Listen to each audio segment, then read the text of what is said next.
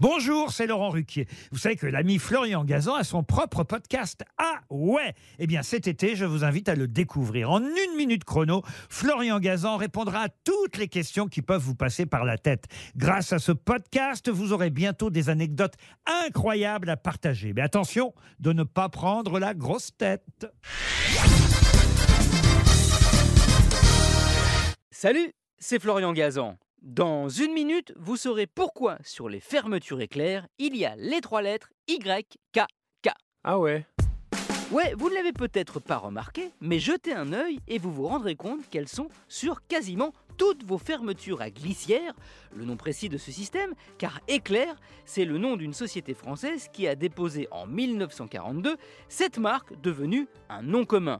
Joli exemple d'antonomase, c'est-à-dire un nom propre devenu un mot du vocabulaire comme abribus, rimel ou stabilo. Ah ouais Ouais, et ces trois lettres, YKK, eh bien, c'est le nom aussi d'une marque. L'abréviation de Yoshida, Kokyo, Kabushi Kikaisha, une société japonaise créée en 1934 par Tadao Yoshida, un industriel nippon qui n'a pas inventé la fermeture éclair, ça c'est l'américain Whitcomb Judson en 1891, mais qui l'a perfectionné.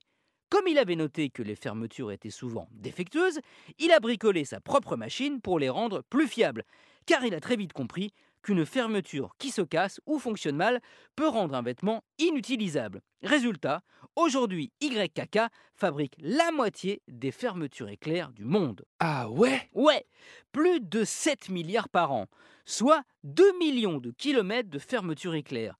Pour parvenir à ce qu'elles soient quasi infaillibles, YKK gère toute la chaîne de production de A à Z.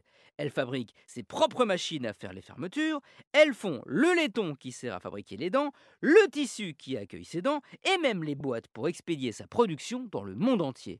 Où on a très vite compris que même si YKK, certes, est plus cher que ses concurrents, notamment chinois, eh bien, il vaut mieux payer quelques centimes de plus une fermeture éclair sur un vêtement vendu plusieurs centaines d'euros car si elle casse, le client n'ira pas se plaindre à la marque qui a fait la fermeture, mais à celle qu'il a utilisée sur ses sacs ou ses pantalons.